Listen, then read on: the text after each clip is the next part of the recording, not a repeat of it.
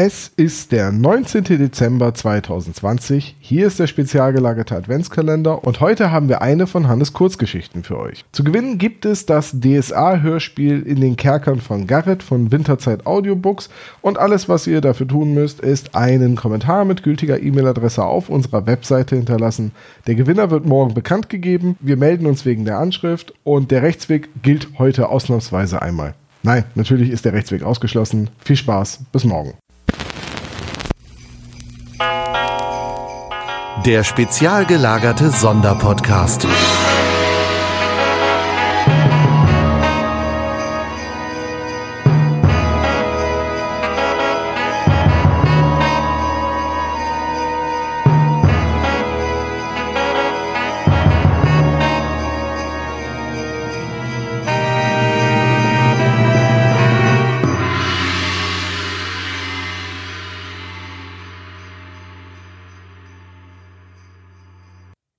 Götterdämmerung von Johannes Maria Stangl Gelesen von Philipp Bösand Mein Leben hat einen neuen Höhepunkt. Ich komme zu meiner eigenen Hinrichtung zu spät. Doch wie so oft liegt es nicht in meiner Hand. Den größten Teil meines Lebens habe ich damit verbracht, das zu tun, was mir befohlen wurde, und den wenigen eigenen Entscheidungen verdanke ich es, dass ich in dieser Zelle stecke. Sie ist so schmal, dass ich meine Arme nicht komplett ausstrecken muss, um beide Wände zu berühren. Wie die Jahre zuvor verbringe ich die Zeit mit den einzigen drei Tätigkeiten, die ich in dieser Konservendose machen kann. Auf der harten Pritsche liegen, auf dem harten Boden Liegestütze machen und im Kreis laufen. Woran es liegt, dass ich nicht abgeholt werde, weiß ich nicht, und es ist mir auch egal. Sie werden nicht ewig auf sich warten lassen. Es ist nicht so, dass ich die Zeit, die ich länger habe, genieße. Ich wäre lieber gestern als heute aus diesem Gefängnis raus, egal was danach auf mich zukommt. Ich kann es nicht erwarten, nach all den Jahren endlich wieder frei zu sein, auch wenn es nur ein einziger Tag ist. Wie ein Läufer vor dem Start scharre ich mit den Füßen über den stählernen Boden. Aus der Ferne kann ich Schritte hören. Die Signallampe über der Tür beginnt zu pulsieren und flutet meine Zelle in kurzen Abständen mit rotem Licht. Nun also beginnt es. Alles, was noch kommt, ist ein mir wohlbekannter Drill vorangestellt. Ich gehe zurück zu meiner Pritsche, kniee mich auf den Boden und verschränke die Arme hinter dem Rücken. Den Blick stoisch auf das stählerne Schott gerichtet, harre ich den Dingen, die da kommen. Zischend fahren die beiden Hälften des Schotts auseinander. Zwei vollkommen in Schwarz gekleidete Wachsoldaten treten ein und beziehen neben der Tür Stellung. Mit einer zackigen Bewegung bringen sie ihre Gewehre in Anschlag. Das rote Licht tanzt gespenstisch über das schwarze Leder der Uniformjacke. Die Männer tragen keine Namensschilder und keine Abzeichen. Auch wenn ich ihrem Blick durch die Visiere der Helme nicht folgen kann, weiß ich, dass sie mich anstarren. Ich würde gerne wissen, wie sie es tun – Liegt Wut, Mitleid oder Neid in ihrem Blick? Oder bin ich ihnen egal? Sind sie von Rache getrieben wegen ihrer toten Kameraden? Oder bin ich für sie nur eine weitere arme Seele, die den Pfad ohne Wiederkehr beschreitet? Einer der Männer richtet seine Waffe auf meinen Kopf. Das Klacken des Sicherungshebels hallt von den Wänden wieder. Der andere Soldat wartet kurz, dann hebt er den Arm und winkt mein letztes Geleit herein. Ein Mann in einem Alter, das ich nie erreichen werde, und ein Junge in einem Alter, das ich schon lange hinter mir gelassen habe, betreten den Raum. Der Ältere muss ein hohes Tier sein, vielleicht nur zwei oder drei Ränge unter dem allliebenden Vater. Er hat die Hände in den Taschen eines langen purpurfarbenen Zeremonienmantels verborgen, der mit allerlei silbernen Ornamenten bestickt ist. Der Junge ist in einfache Novizenkleidung gehüllt und blass vom Scheitel bis zur Sohle. Er trägt einen Stapel sauber gefaltete Kleidung, auf dem ein paar schwere Stiefel steht. Der Junge blickt mich aus angsterfüllten Augen an, während sein Meister ihn mit sanfter Gewalt in die Mitte des Raumes schiebt. Nur nicht so ängstlich. Er wird dir schon nichts tun. Der Junge ist von den Worten seines Meisters wenig überzeugt, kommt aber nach einer kleinen Pause seiner Pflicht nach und macht ein paar zögerliche Schritte nach vorn.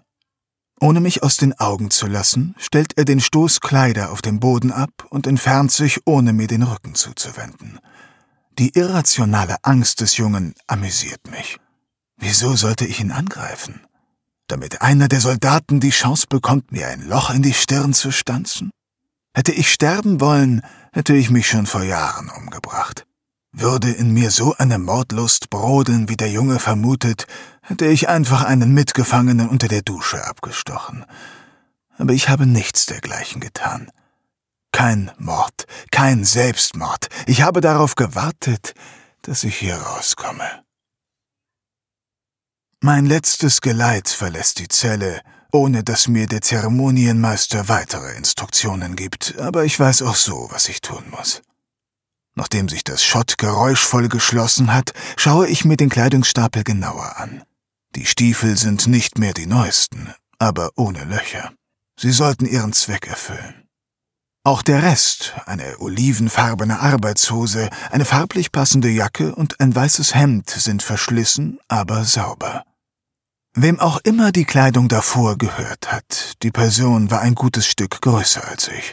Selbst wenn ich die Arme ausstrecke, sind die Ärmel zu lang. Ohne den Gürtel würde die Hose rutschen.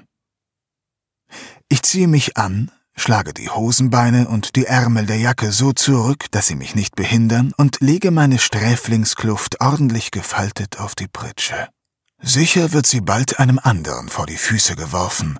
Auch meine Zelle wird wohl nicht lange leer bleiben, aber was kümmert mich das? Ich war mein ganzes Leben ein Gefangener, von dem Tag an, an dem ich geboren wurde, bis zum heutigen Tag, an dem ich diese Welt für immer verlassen werde. Ich sammle mich für einen kurzen Moment, dann gehe ich wieder in die Knie und rufe nach meinem Geleit. Die Tür öffnet sich erneut. Die Soldaten nehmen ihre Position ein. Der Junge ist verschwunden. Seine Dienste werden offensichtlich nicht mehr benötigt. Der Zeremonienmeister fordert mich auf, die Hände nach vorne zu strecken. Ich gehorche. Einer der Soldaten legt mir Handschellen an, der andere zielt genau zwischen meine Augen. Dann darf ich endlich aufstehen. Meine erste und letzte Reise beginnt. Der Zeremonienmeister schreitet salbungsvoll voran. Als ich durch die Zellentür trete, schließen sich die beiden Soldaten an. Rechts und links von ihnen gerahmt, folge ich dem Mann vor mir durch die Gänge. Der Weg führt uns durch die Ausläufer des mir nur allzu bekannten Gefängnistrakts. Wir kommen an Dutzenden Schotts vorbei. Im Zwielicht kann ich die Nummern auf den Türen nicht entziffern. Aber selbst wenn ich es könnte, es wäre egal. Sollte sich in einer der Zellen ein alter Weggefährte aus der Mine befinden, es ist zu lange her, als dass ich ihn noch kennen würde. Der Boden geht von Stahl in Beton über. Der Gang verengt sich.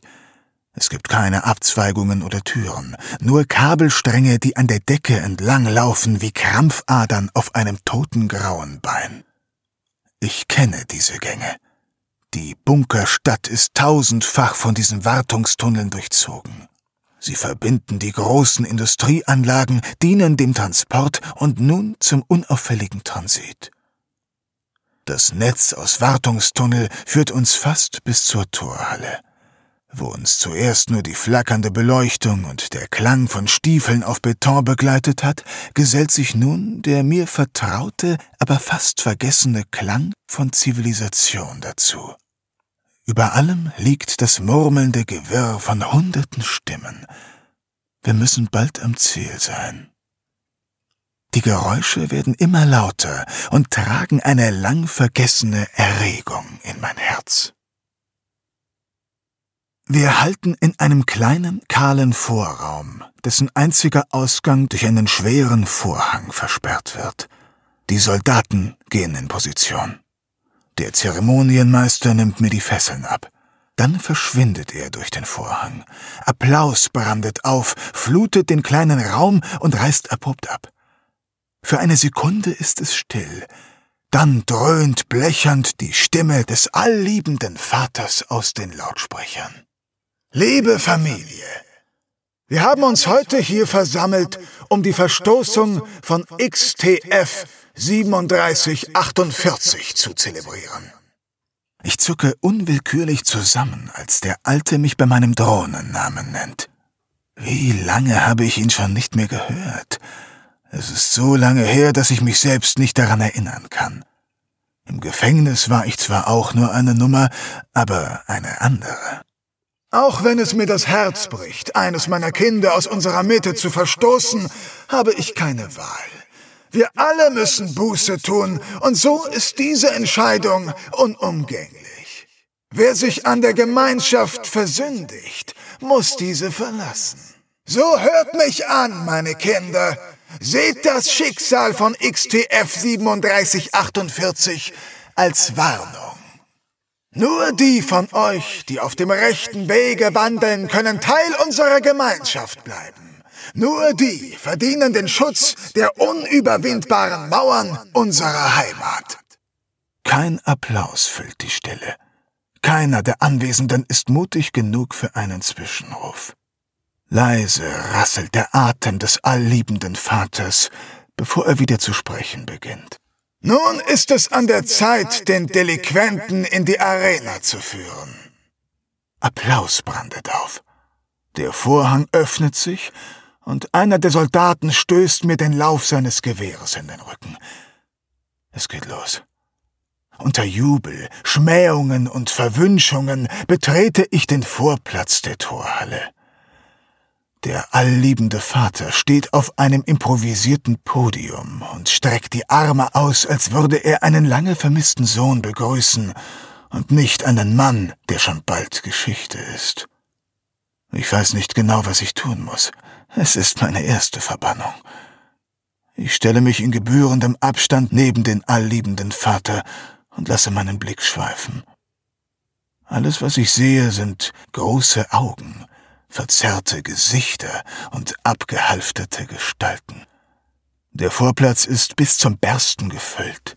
Wenige Glückliche drängen sich an den Fenstern der Wohneinheiten. Selbst in meinen abgewetzten Klamotten bin ich besser angezogen als der Großteil der Zuschauer.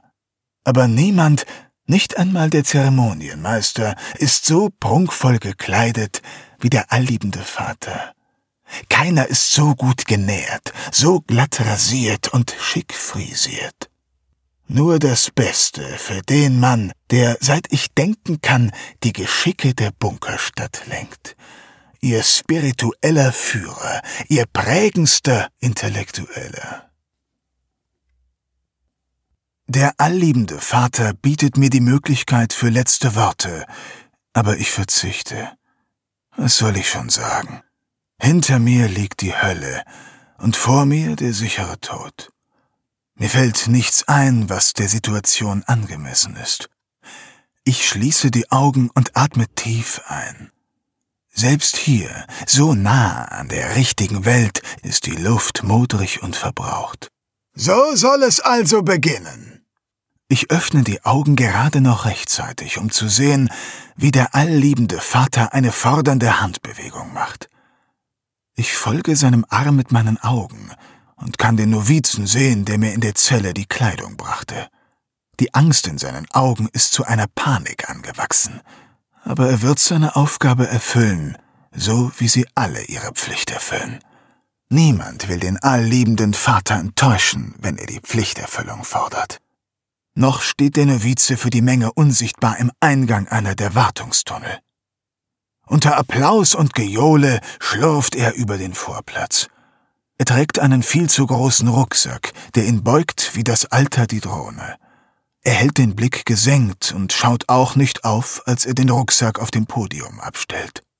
Der allliebende Vater legt ihm die Hand auf die Schulter und lächelt gütig. Von diesem Moment wird er sicher noch seinen Enkeln erzählen. Der Novize verbeugt sich und zieht sich in den Tunnel zurück, aus dem er gekommen war. Mir kommt es so vor, als würde ich neben mir stehen und würde dieser bizarren Situation als Zaungast beiwohnen. Ich sollte sicher Angst haben, aber ich spüre nichts. Der allliebende Vater breitet die Arme aus, als wolle er jedes seiner Kinder gleichzeitig umarmen. Er weiß ganz genau, nach was wir uns sehnen. Nach seiner Weisheit und dem letzten Schimmer Hoffnung. Kein Verbrechen ohne Strafe. Keine Strafe ohne Buße. Keine Buße ohne Hoffnung. Auch wenn XTF 3748 sein Leben verwirkt hat, als er sich gegen die Wächter in den Minen erhob, heißt das nicht, dass er für uns kein Funke der Hoffnung sein kann. Über uns liegt die alte Welt in Trümmern. Wüst und unbewohnbar. Keiner, der uns verließ, kam in den Schoß unserer Gemeinschaft zurück. Ein Raunen ging bei den Worten des allliebenden Vaters durch die Menge. Verzagt nicht, meine Kinder. Der Tag, an dem wir wieder unter dem Himmel wandeln können, wird kommen. Wie einst unsere Vorfahren werden wir uns die Erde untertan machen. Unsere Zeit wird kommen, genau wie die Chance zur Buße. Die letzten Worte richtet der allliebende Vater direkt an mich. Bist du bereit zu büßen, XTF 3748? Die Pranke eines der Soldaten zwingt mich ruckartig in die Knie. Ich leiste keinen Widerstand. Ich will einfach nur, dass es zu Ende ist. Der zweite Soldat schnallt mir mit groben Bewegungen den Rucksack um, während der allliebende Vater ein paar unverständliche Worte in der Sprache der Alten murmelt. Eine weitere ruckartige Bewegung bringt mich wieder auf die Beine. Der Rucksack hat ein beträchtliches Gewicht. Das ist jedoch nichts im Vergleich zu der Arbeit in den Minen. Nun ist es an der Zeit, dass du dich auf deine letzte Reise begibst, XTF 3748. Dein Tod schenkt uns Erkenntnis. Dein Tod wird uns den Weg in ein besseres Morgen leiten. Unter dem Gejohle der Menge führen mich die Soldaten das Podium herab und bringen mich zu der nicht weit entfernten Hauptschleuse.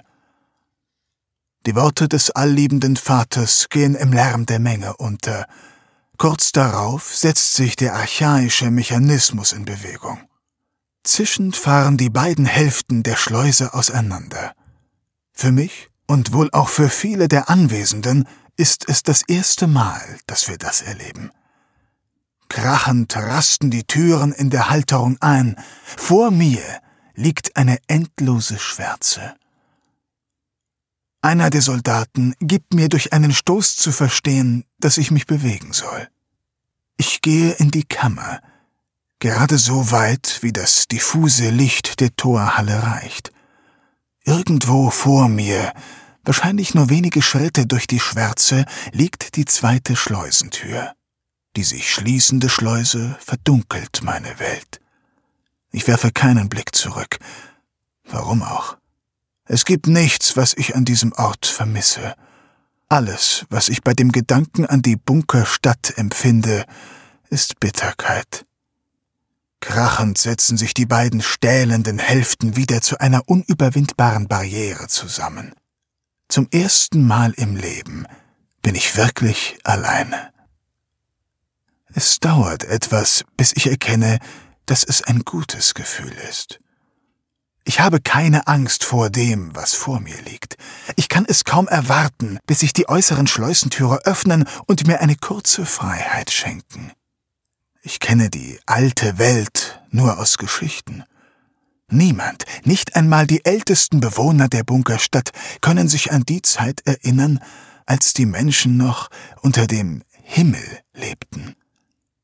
Die äußeren Tore öffnen sich ächzend, und ein einziger freudenspendender Lichtstrahl durchtrennt die Dunkelheit. In einer stoischen Gelassenheit, die für die Situation gleichzeitig passend und unpassend ist, öffnet sich das Tor zur alten Welt. Noch bevor sich die Schleuse ganz geöffnet hat, springe ich hindurch. Das Erste, was ich sehe, ist mehr Beton. Gebrochen und geschunden von der menschenfeindlichen Welt. Der Himmel über mir ist grau. Irgendwo hinter den Wolken muss sich die Sonne befinden. Um mich herum ist alles grau oder braun. Nichts lebt. Es ist still. Einzig der Sender im Rucksack beginnt zu piepsen. Für einen Moment weiß ich nicht, was ich tun soll. Wo soll ich hingehen? In der Bunkerstadt gab es oft nur einen Weg, der gegangen werden konnte. Ein Startpunkt, ein Ziel. Und dazwischen nur monotones Grau.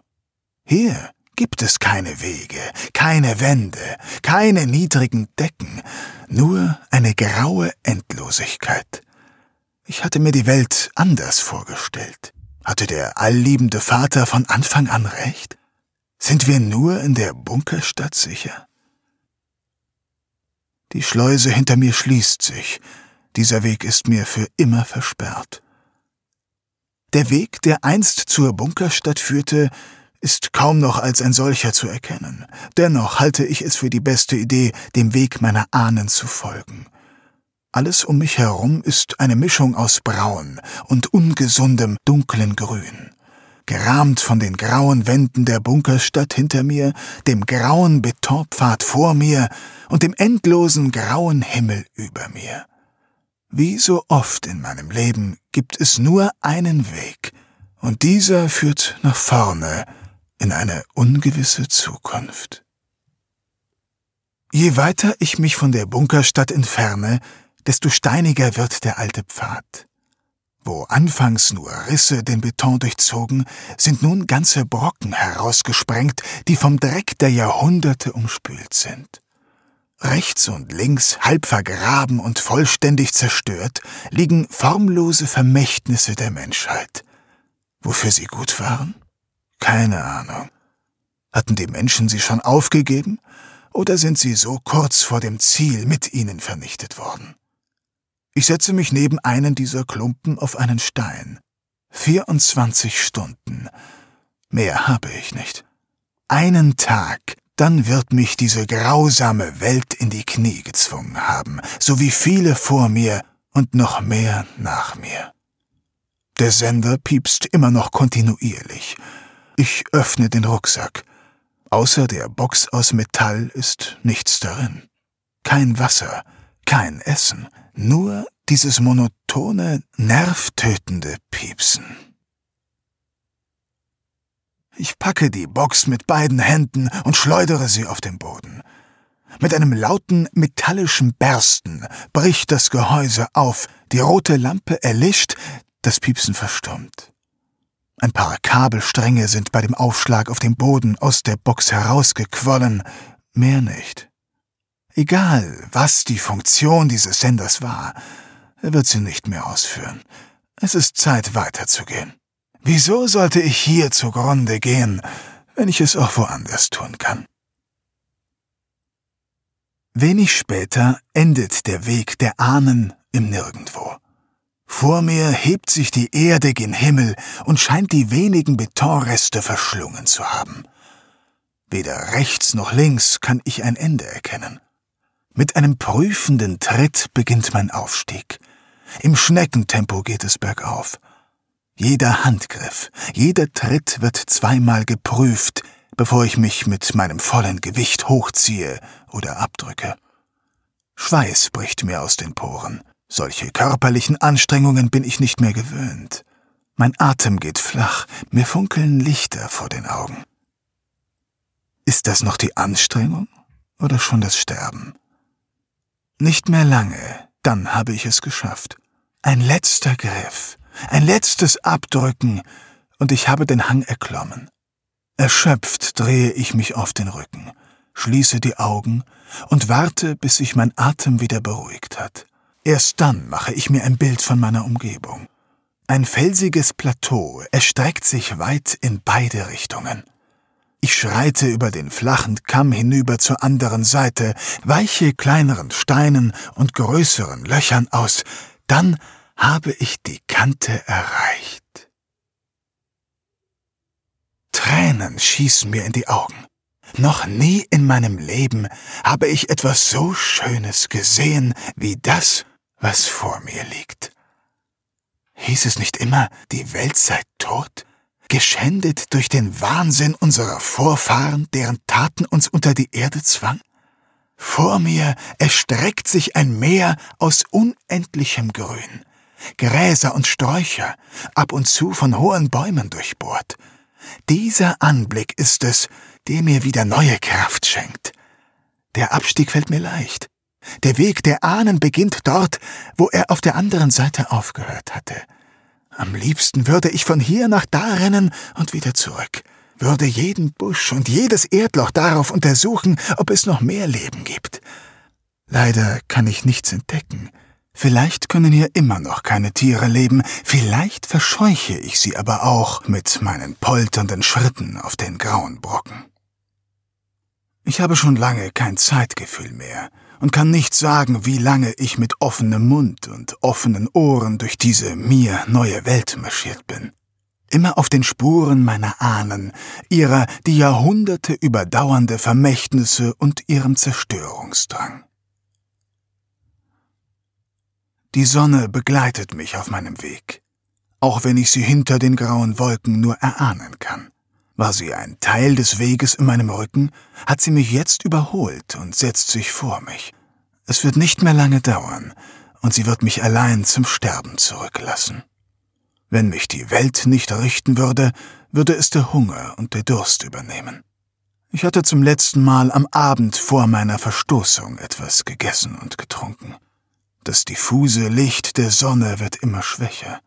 Ich sollte mir einen Ort suchen, an dem ich die letzten Stunden meines Lebens verbringen kann.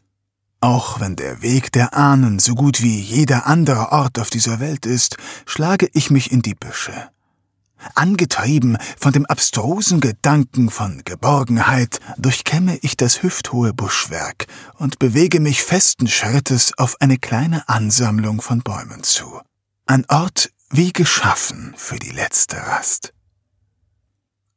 Der wirre Gedanke, der mich hierher führte, stellt sich als glückliche Fügung heraus, denn die Bäume umschließen eine kleine Wasserstelle, an der ich zumindest meinen Durst löschen kann.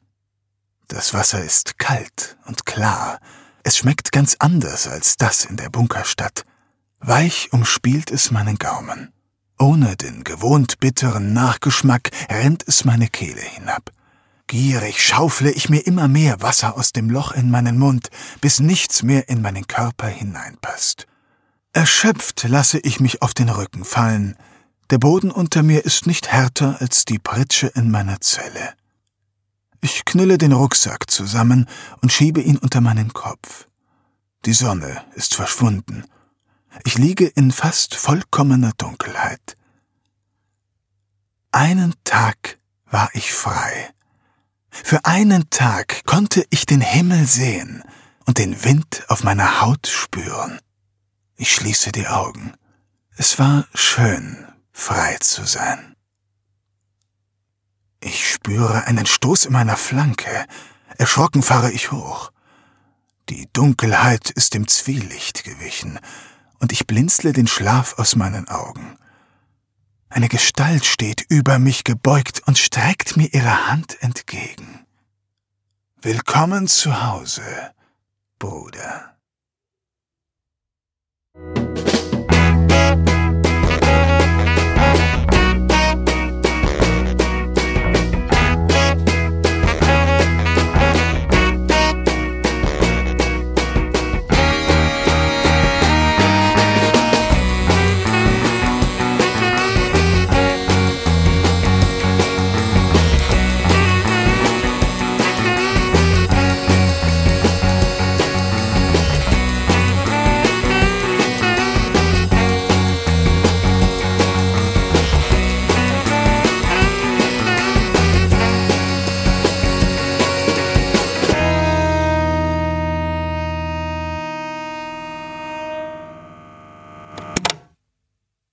Das war der spezial gelagerte Sonderpodcast. Ihr könnt die Jungs unterstützen über patreon.com slash spezialgelagert oder über paypal.me slash spezialgelagert. Der SSP bedankt sich recht herzlich bei Dr. Orgel für das tolle Intro und der Station Voice Heinz Kreinbaum. Der SSP ist ein Hobbyprojekt und steht in keinem Zusammenhang mit Kosmos oder Europa. Ihr findet den SSP auf Facebook, Twitter und Instagram, jeweils unter Spezial gelagert sowie auf YouTube. Außerdem könnt ihr die Jungs auf dem SSP Discord-Server antreffen. Alle Links findet ihr natürlich auf der Webseite spezialgelagert.de. Bis zum nächsten Mal.